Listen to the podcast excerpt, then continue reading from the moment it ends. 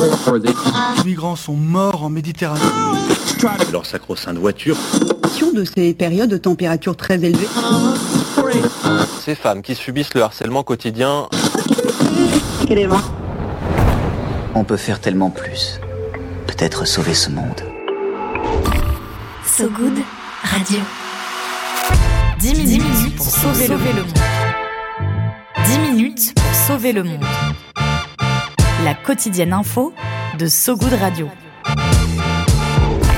Oui, vous êtes bien sur euh, So Good Radio. Salut tout le monde. Salut Luna. Salut Romain. Grande journée aujourd'hui, sachez-le, car c'est l'anniversaire de Luna. Je viens tout juste de l'apprendre. Je suis ravie que tu me le souhaites. Joyeux anniversaire Luna. Ça te fait quel âge? 23 ans, une belle année. À 23 ans, ça, ça me rajeunit pas tout ça. Allez, on avance. Accordez-nous 10 minutes. On vous donne de quoi sauver le monde. Surtout qu'entre nous, peu de chance que David Cameron, ce cher artisan du Brexit, de retour en tant que ministre des Affaires étrangères, le fasse à notre place. À la une, aujourd'hui, les projets routiers de plus en plus contestés en France. La lutte écolo peut-elle porter ses fruits? Réponse en début de journal. En Europe, la loi sur la restauration de la nature votée après des négociations plus musclées que jamais. Et enfin, un bonus réparation pour appuyer ces événements. Tu vas pouvoir repiquer tes guenilles, Luna, à l'aune de ton anniversaire. J'ai envie de dire que c'est idéal. Super, écoute, j'attendais vraiment que ça. Et en milieu de journal, merci pour le cadeau. Et en milieu de journal, retrouvez l'appel du good avec celles et ceux qui ont un projet de musée féminin et ma chronique Le peigne dans le maillot consacré à un ouvrage de cartographie poétique. Ouais, je l'ai vu cet, ouvrage, il est magnifique, il est grandiose, la taille est monumentale, vous allez voir. Allez, avant ça, place au fil info, place au fil good. 10 minutes, 10 minutes pour sauver le monde. So Good Radio. So Good les projets routiers peuvent-ils continuer à pousser comme des champignons dans un monde plafonné par les limites écologiques? Vous avez 4 heures. En France, en tout cas, la question fait rage, partisans du bitume et des arbres s'affrontant avec fougue autour de l'A69 qui devrait relier Toulouse et Castres. Mais ce n'est pas la seule bataille. D'autres projets goudronnés suscitent également l'ire des écolos. Les deux derniers en date, l'A154 entre Dreux et Chartres et le deux fois deux voies dans le Val d'Oise. C'est à se demander ce qu'ils ont, ces écolos, à dégonfler le mythe de la voiture individuelle, le rêve du on the road sur la route 66, canette de Bud à la main, cigare à la bouche.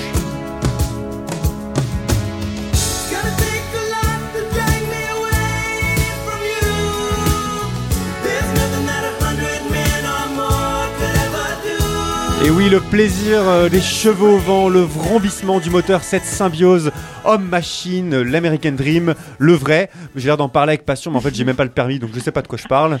Le problème, c'est que la bagnole, même si Emmanuel Macron l'adore, elle abîme nos poumons et la planète. C'est en en tout cas ce que répètent à longueur de temps des scientifiques comme Christophe Cassou, membre du GIEC, mobilisé contre la 69. Une présence scientifique qui vient épaissir les rangs des contestataires, mais aussi le nombre de contestations mécaniquement. Et derrière l'A69, il y a l'A154 entre Dreux et Chartres dans le Val-de-Loire, un projet d'autoroute contesté dont les travaux pourraient débuter en 2024. Ouais, c'est un peu le prolongement de la lutte de l'A69, l'A154, qui menace selon le collectif Non à l'A154 plus de 700 hectares de forêt et de terres agricoles. Le projet, c'est celui de transformer le deux fois deux voies actuel en autoroute payante. Agriculteurs et habitants se sont donc mobilisés début octobre au cours d'une manifestation à Chartres. La colère grandit selon le journal L'Humanité et les actions pourraient forcir. L'argument des autorités, lui, c'est toujours le même, créer des emplois et dynamiser l'économie locale. Autre projet, le BIP, le boulevard intercommunal de Paris 6 dans le Val de l'Oise. Ouais, le BIP ou le, Val d'Oise, on appelle ça le BIP ou le BIP, ça dépend euh, comment on veut le prononcer. Là, c'est un futur deux fois deux voies de 21 km qui est censé relier les autoroutes A1 à A15 au nord de la région parisienne. Même problème, des centaines d'hectares d'espace naturel et des milliers d'arbres sont menacés selon le collectif Vivre sans BIP. Le tout au nom d'une économie du bitume et de l'emploi. La mobilisation a forci cette fois-ci mi-octobre quand des centaines de personnes se sont réunies pour marcher contre le projet, une autoroute dont la genèse remonte aux années 30. Dernier exemple, le contournement est de Rouen contre lequel une manifestation avait été organisée en en mai dernier. Ouais, vous avez compris le tableau, les projets routiers, il y en a légion dans l'Hexagone et leur contestation, elle est grandissante. Or, si on prend l'exemple de l'A69 Toulouse-Castres, rien ne dit que les manifestants vont s'arrêter. Sur place, les opposants poursuivent la lutte à coups de pétitions et de grimpes dans les arbres menacés. L'A69 est devenue un symbole malgré l'échec des grèves de la faim et de la soif, malgré l'échec de la réunion entre élus et opposants. Ouais, et l'espoir est encore plus fort depuis septembre dernier, quand le ministre des Transports Clément Beaune annonçait, je cite, que plusieurs projets routiers allaient être arrêtés en raison de la planification écologique Espoir. Une déclaration qui ne concerne pas l'A69, le ministre l'a précisé, mais qui pourrait mettre à l'arrêt le contournement est de Rouen, le BIP du Val d'Oise ou encore l'A154 entre Dreux et Chartres. Pas sûr que le ramdam du macadam ne cesse son vacarme.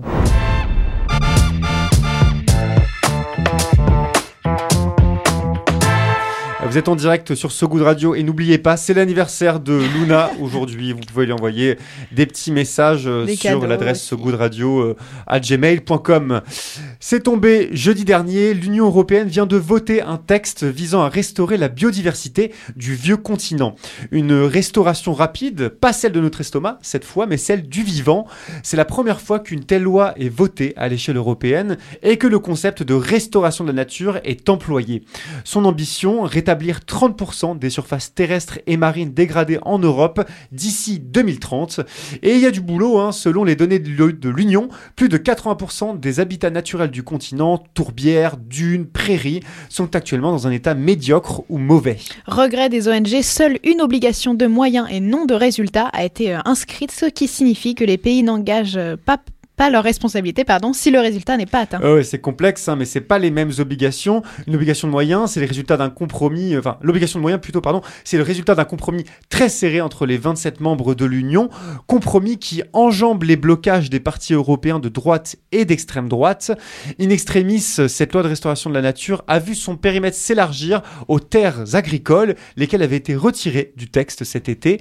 Le texte concernera aussi plusieurs zones forestières et pas seulement les sites protégés Natura 2000 comme la première mouture l'envisageait. Une victoire pour les défenseurs de l'environnement, le texte lui doit encore être voté par le Parlement européen.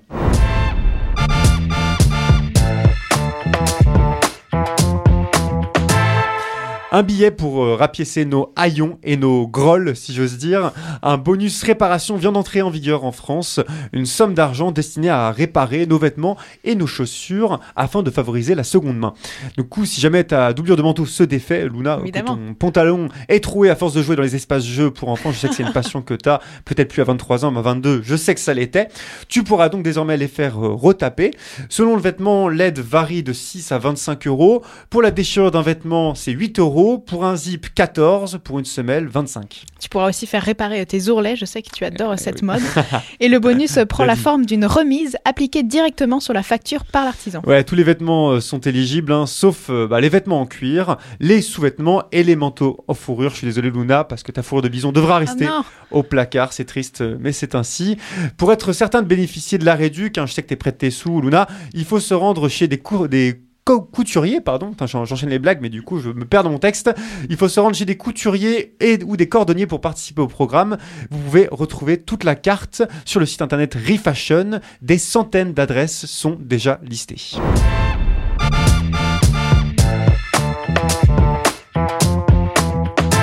Allez, on est en direct euh, sur So Good Radio et ce n'est pas terminé. Luna, t'as encore plus, enfin quelques minutes en tout cas pour tenter de sauver le monde. L'appel du good.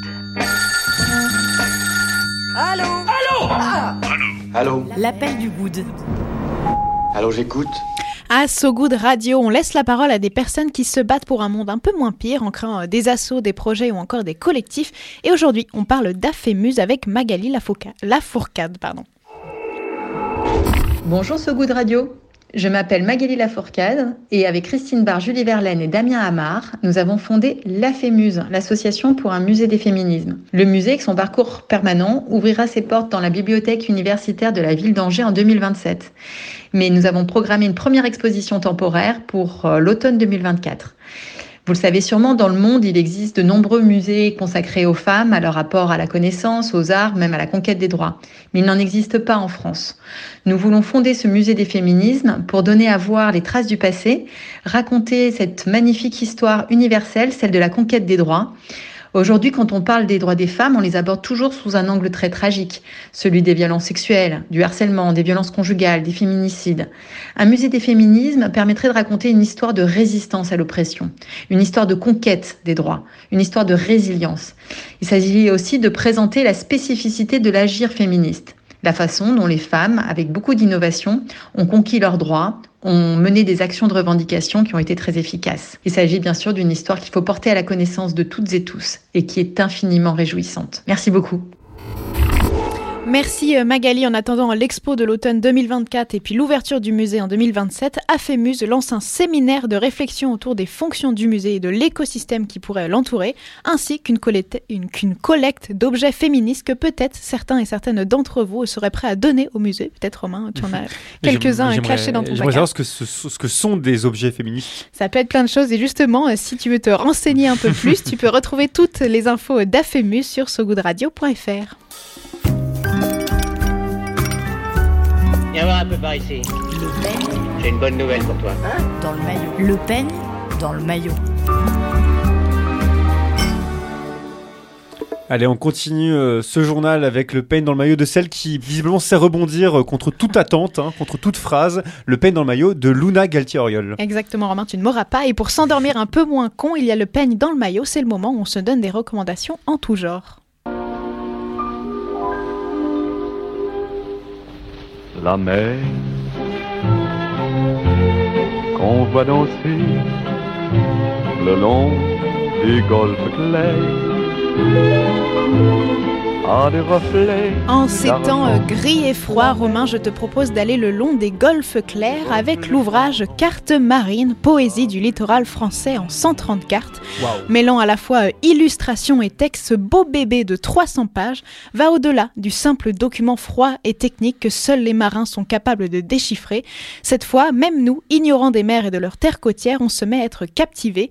Et pour euh, réaliser ça, la dessinatrice et cartographe Marine Le Breton s'entoure de divers amoureux de la mer et de ses cartes, océanographes, navigateurs, marins, libraires, romanciers, historiens, maraîchers ou encore géologues, tous et toutes viennent confier en quelques paragraphes ce que les cartes marines incarnent pour elles et eux. Et elle est dans leur texte, cette dimension poétique dont tu parles?